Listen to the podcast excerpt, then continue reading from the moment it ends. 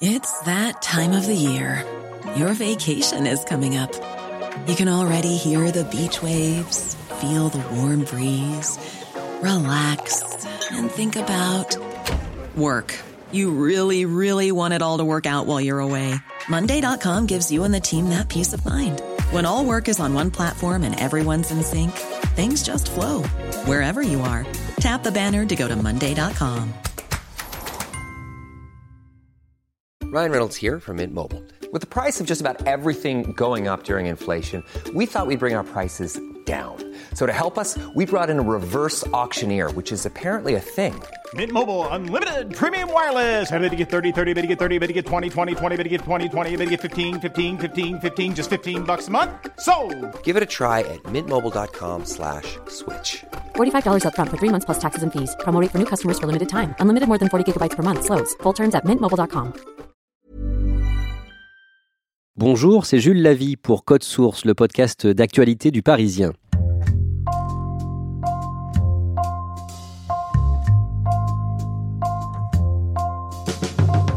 C'est l'un des plus grands faussaires de l'histoire. Il était surnommé le faussaire de Paris. Pendant plus de 25 ans, il a fabriqué des faux papiers, d'abord pour sauver des centaines d'hommes, de femmes et d'enfants pendant la Seconde Guerre mondiale, puis pour des militants des grands combats du XXe siècle.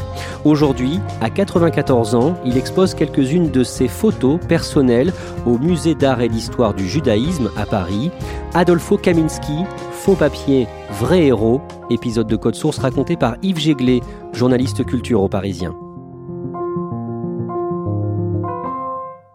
J'en avais jamais entendu parler et puis on m'a invité à une soirée au musée d'art et d'histoire du judaïsme où euh, on m'a dit toi qui aimes les histoires, il y a un monsieur qui va présenter son expo photo. Le musée était fermé mais c'était pour ses proches, euh, ses amis. J'ai eu envie de le découvrir.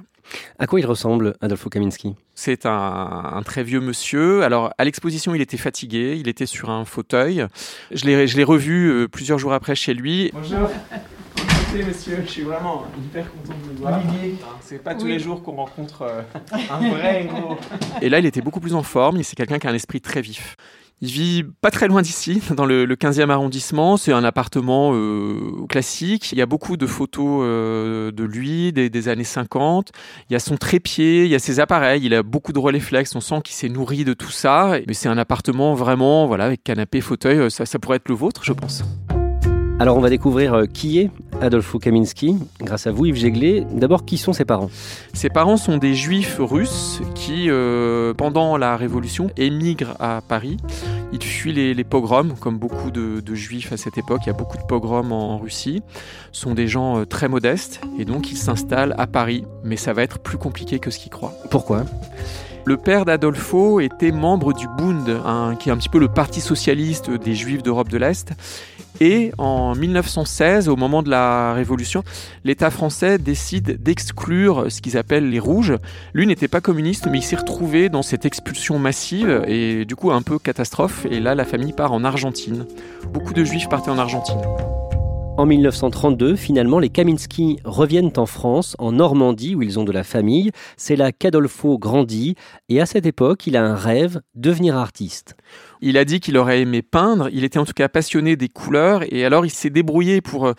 Il était en apprentissage dans une teinturerie, et ce qui l'intéressait, c'est de, de, mélanger les couleurs, de séparer les couleurs, il s'intéressait aussi à la céramique. Il a fait des tas d'expériences avec la vaisselle de sa mère, et donc les assiettes blanches sont devenues bleues, vertes, roses, mais il a un petit peu raté son coup, sa maman était furieuse. En 1939, le jeune Adolfo, 14 ans, qu'est-ce qu'il fait concrètement? Mais Tous ses désirs artistiques ont été balayés par la guerre et auraient été de toute façon compliqués à réaliser.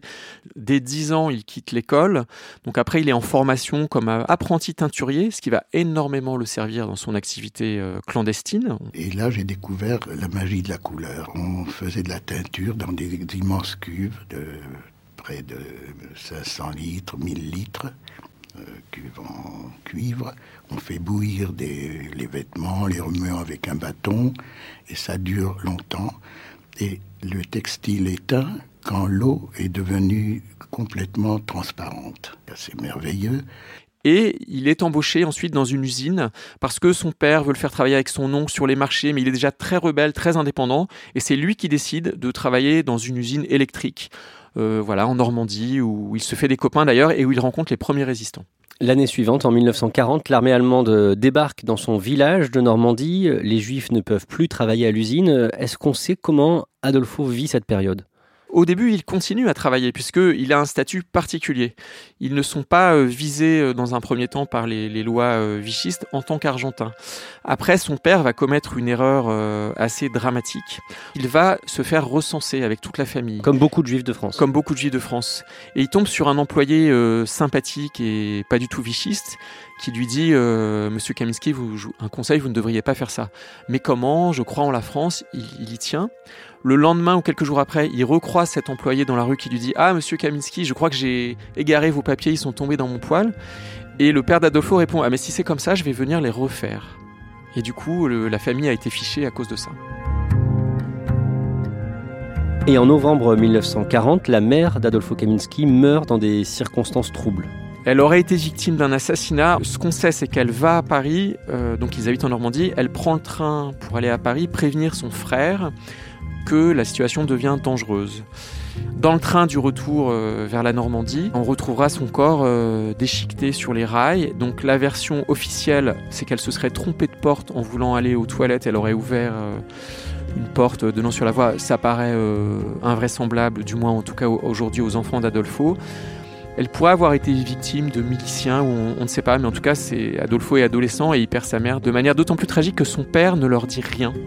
Son père leur dit pendant plusieurs mois que leur mère est malade et a dû rester à Paris. Et il finit par l'apprendre par un oncle. Et donc c'est le début de, quelque chose de très très sombre. Le 22 octobre 1943, Adolfo est arrêté avec euh, son père, ses frères et sa sœur. Ils sont envoyés à Drancy.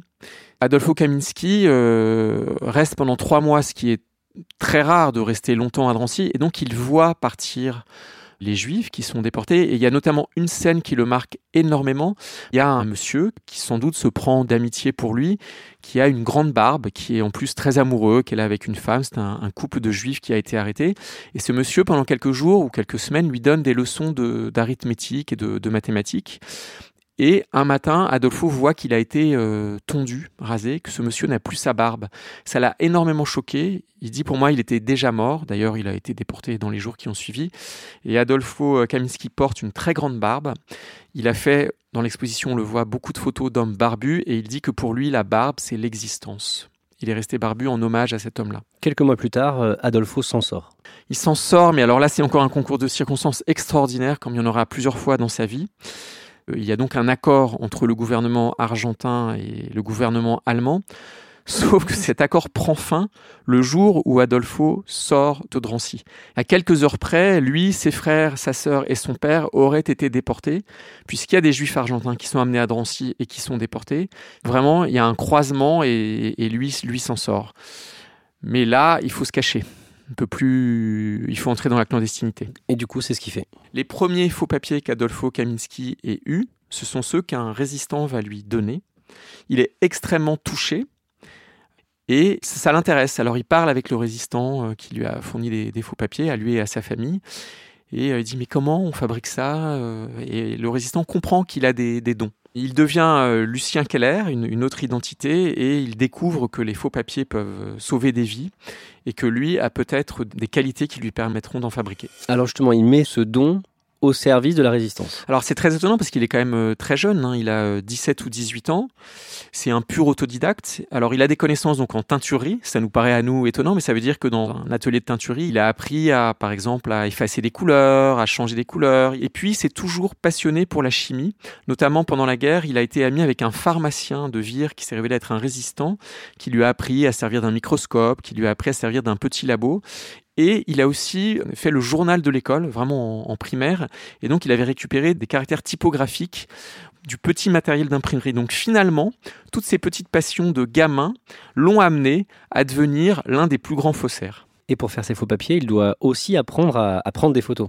Oui, alors il, effectivement, il apprend à, prendre des, photos. Techniquement, il y avait énormément de choses différentes à faire. Hein. Il y a la gestion d'un microscope pour euh, étudier même les poussières. Il apprenait à reproduire des poussières. Parce qu'un passeport trop neuf ne, paraît pas sérieux, rigoureux. Il fallait que ce soit des passeports usagés. Grâce à ce résistant qui lui a sauvé la vie par ses faux papiers et aux discussions qu'ils vont avoir, ce résistant va lui proposer effectivement d'intégrer un réseau et il s'est mis à fabriquer des centaines, voire des milliers de faux papiers. Officiellement, il y avait un atelier de peinture, donc il est resté quand même fidèle à sa passion de jeunesse, et ils ont sauvé au moins des centaines et peut-être des milliers de juifs et notamment d'enfants. Il travaille beaucoup à ce moment-là pour faire ses, faux papiers, à tel point qu'une nuit, il fait un malaise. On est en 1944, donc les Allemands savent qu'ils sont en train de perdre la guerre, mais ils accélèrent le processus d'extermination. Et on vient sans cesse voir Adolfo Kaminski, et un jour, on lui dit, demain, 300 enfants vont être déportés. Est-ce que tu peux faire 300 faux papiers en une nuit? Ça lui paraît fou, mais il ne peut pas renoncer, parce qu'il a vu des choses atroces à Drancy, il a vu des bébés être déportés, il veut y arriver. Si je dormais une heure, 30 personnes mouraient. De chaque document dépendait la vie ou la mort d'un être humain. Alors j'ai travaillé, travaillé, travaillé jusqu'à tomber dans les pommes. Il tombe dans les pommes au moment où il a à peu près fini son travail, c'est-à-dire que les 300 euh, faux papiers ont pu être livrés. À ce moment-là, il a une réputation qui devient européenne. Il a des surnoms. C'est le faussaire de Paris. La police le cherche. On l'appelle aussi le technicien avec une majuscule. Il est vraiment quelqu'un de très recherché. Comment est-ce qu'il vit la libération? La libération, pour lui, comme pour beaucoup de, juifs, n'est pas du tout un moment heureux. Il ne veut pas faire la fête. Non seulement il a perdu des personnes de sa famille, mais il a perdu des compagnons. Il a su que son réseau a été en partie démantelé. Celui qui avait été son mentor a été euh, torturé, a été jeté d'un cinquième étage. Il le dit dans son autobiographie, il n'a pas du tout envie de se réjouir. Au moment de la libération de Paris, son travail euh, de faux papier euh, s'arrête pour la résistance, mais il est recruté par l'armée française. C'est un épisode qui est assez peu connu et qui va pas durer très longtemps. C'est-à-dire que l'armée française l'utilise pour créer des faux papiers allemands qui permettront à des soldats et des espions français de franchir les lignes ennemies, puisque la guerre continue, pour parachuter des, soldats français euh, très loin en Allemagne et aller euh, voir ce qui se passe, euh, monter des coups. Et du coup, il travaille pour l'armée française, il en est très fier, il a d'ailleurs été décoré, mais il se passe encore quelque chose qui va le, choquer. Juste après la guerre, donc vraiment après l'armistice, l'armée française n'a plus besoin de lui pour travailler en Allemagne. Et comme il est donc employé, salarié, l'armée lui propose une autre tâche, c'est de préparer euh, une cartographie très précise de l'Indochine pour la guerre qui se prépare en Indochine. Et là, Adolfo Kaminski refuse, parce qu'il se définit comme un combattant de la liberté, il est contre toute guerre de colonisation, et donc il démissionne de l'armée. Aujourd'hui, il en parle encore en riant, parce qu'il dit c'est la seule fois de ma vie où on m'a proposé un boulot salarié, et au bout d'à peine un an, j'ai démissionné. Qu'est-ce qu'il fait ensuite? Donc là, il rouvre un atelier de photos et immédiatement, on vient le voir. Il est donc recruté par la Haganah, qui est l'organisme qui va euh, préfigurer l'existence d'Israël. Lui n'est absolument pas un juif religieux, mais il a été quand même très touché par le sort des anciens déportés. Notamment, il a vu les camps de personnes déplacées avec des hordes d'enfants juifs abandonnés, orphelins. Et il veut aider ces gens-là à aller dans ce qui sera l'État d'Israël. Et donc, il se met à faire des faux papiers pour eux. Il est recruté, ce qui est très étonnant, par aussi le groupe Stern, qui est un groupe... Euh, beaucoup plus engagé dans la lutte armée, à laquelle euh, participe notamment euh, Yitzhak Shamir, qui sera un des grands présidents israéliens. Ce groupe lui demande de participer à un attentat contre le ministre des Affaires étrangères anglais Ernest Bevin, parce que les Anglais à l'époque, ce sont eux qui administrent la Palestine. Et il est très embêté, Kaminski, parce qu'il a toujours détesté le sang. Il n'a jamais eu d'armes sur lui et il n'a jamais voulu tuer personne. Mais il n'ose pas leur dire non. Il est chargé de fabriquer une montre à explosifs, puisqu'il savait aussi faire ça et il se débrouille pour que la montre n'explose pas. Et l'attentat échoue. C'est quelque chose qu'il n'a dit que 50 ans plus tard. Dans les années 50 et 60, Adolfo Kaminski continue à produire de faux papiers pour des causes qui lui semblent justes. Il aide des opposants en dictature en Europe, en Grèce, en Espagne ou au Portugal. Il s'engage pour les mouvements de décolonisation, en Algérie notamment. Il va aussi fournir de faux documents à de jeunes Américains qui refusent d'aller se battre au Vietnam. Bon, ceci dit, je n'ai jamais rien fait de hors la loi dans le sens de la morale ou pour de l'argent. D'ailleurs, quand j'ai travaillé pour aider les mouvements de libération, je refusais d'être payé pour ne pas être considéré comme un mercenaire et pouvoir accepter ou refuser selon la demande et pas n'importe quoi. Parce que les dérapages, ça va vite. C'est pas évident tout ça.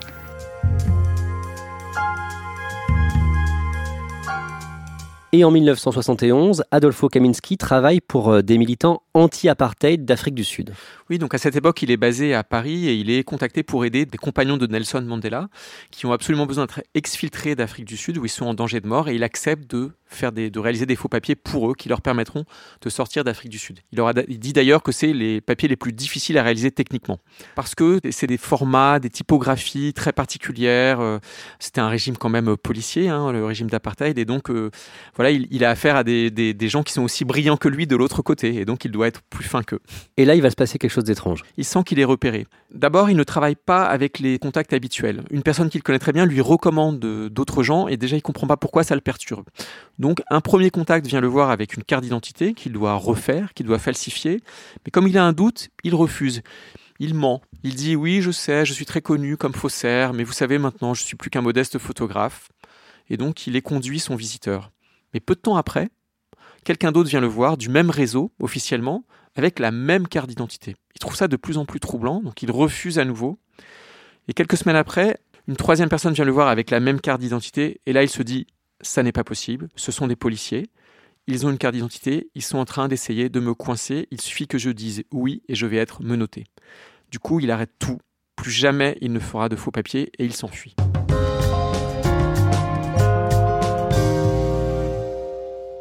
Après cet épisode, il va vivre une dizaine d'années en Algérie où il se marie avec une Algérienne, puis il rentre en France au début des années 80 euh, et à son retour, il continue d'exercer à la fois comme euh, photographe professionnel et de prendre aussi des photos beaucoup plus personnelles. Oui, sa vie a complètement changé. Il a plus de 60 ans, il est à la retraite, il a du temps, il est marié, il vit dans un pays en paix et il réalise le rêve qui a toujours été le sien d'être un artiste parce qu'il en parle beaucoup dans son autobiographie. Il a d'abord voulu être peintre, mais ensuite il a voulu être un vrai photographe. Il, a plus de temps, il n'a plus de, de, commandes et du coup il se consacre à son propre travail de photographe. Depuis le mois de juin, 70 de ses photos sont exposées au musée d'art et d'histoire du judaïsme à Paris. Elles sont comment ces photos? Elles sont magnifiques, elles sont en noir et blanc, très contrastées. Donc c'est un, pari des petits métiers notamment qui ont disparu. Il y a le poinçonneur dans le métro, il y a des rémouleurs, il y a des coiffeurs mais à l'ancienne, il y a euh, des enfants qui jouent, il y a des rues désertes, des rues qui ont disparu. Il est extrêmement sensible, il se voyait comme un photographe de témoignage, il, euh, il, saisit comme ça des images prises sur le vif. Il y a des amoureux au bord de la Seine, enfin c'est un très très beau pari d'après-guerre on pense forcément à, à, Douaneau, on pense à Ronis, mais il y a quelque chose qui lui est propre, c'est que comme il a toujours vécu avec la peur d'être capturé, d'être pris, souvent ce sont des photos même de pluie, de, des photos de Paris désert, et on sent que ce sont des photos prises à la volée très rapidement, comme si c'était une poésie qui risquait à tout instant de disparaître. Du coup, il y a beaucoup d'émotions dans ces images. Elles vous ont touché ces photos? Elles sont bouleversantes parce qu'elles racontent un Paris qu'on ne connaît plus beaucoup. Elles sont terriblement humaines parce qu'il s'est euh, passionné pour des visages. Et elles sont euh, magnifiques visuellement, graphiquement. Vous, quand vous avez vu cette exposition, vous êtes dit quoi sur ce photographe? Ben, Je me suis dit, waouh, un grand photographe qu'on ne connaissait pas. J'étais venu voir un faussaire et je découvre euh, quelqu'un qui devrait avoir son nom dans un panthéon de photographes euh, français importants de l'après-guerre, puisqu'il a la nationalité française maintenant. Ce qui est fou, c'est qu'il a pris des milliers de photos que très souvent il n'a pas pu tirer parce qu'il n'en avait pas les moyens, puis il était trop pris par ses activités. Il y a donc chez lui des boîtes à chaussures avec des négatifs que lui-même n'a jamais vus. Et on rêverait de voir ce trésor incroyable, puisque ces 70 images sont une goutte d'eau, quelque chose qui a été prélevé sur une œuvre d'une vie, puisque même quand il était faussaire, il a toujours pris quelques photos pour lui. Que se disent les, spécialistes de la photo aujourd'hui avec euh, le cas Adolfo Kaminski? Ben, Certains le, le, comparent à Viviane Meyer, qui est donc une photographe qu'on a redécouvert ces dernières années, qui était nounou, gouvernant dans des familles américaines, qui a été entièrement inconnue de son vivant parce que elle non plus, elle, elle avait juste un salaire de voilà d'assistante maternelle et elle n'avait pas les moyens de, faire tirer ses photos. On a découvert dans un garde-meuble des, cartons de, négatifs et quelqu'un qui était passionné par ça les a fait tirer. Et aujourd'hui, Viviane Meyer est dans tous les grands musées et beaucoup se demandent si Adolfo Kaminski n'est pas un, un, chaînon manquant dans ces générations de grands photographes d'après-guerre et s'il ne va pas à son tour entrer par la grande porte dans les musées de photos. Merci à Yves Jéglet, dossier conçu et préparé par Clara Garnier-Amouroux.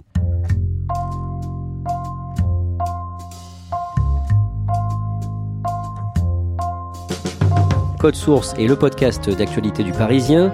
Production Jeanne Boézek, réalisation Alexandre Ferreira et Benoît Gillon. Si vous aimez Code Source, n'hésitez pas à en parler à vos amis ou sur les réseaux sociaux. Nous sommes disponibles sur les applications de podcast, sur Deezer et Spotify. Et vous pouvez dialoguer avec nous par Twitter ou à l'adresse codesource at leparisien.fr.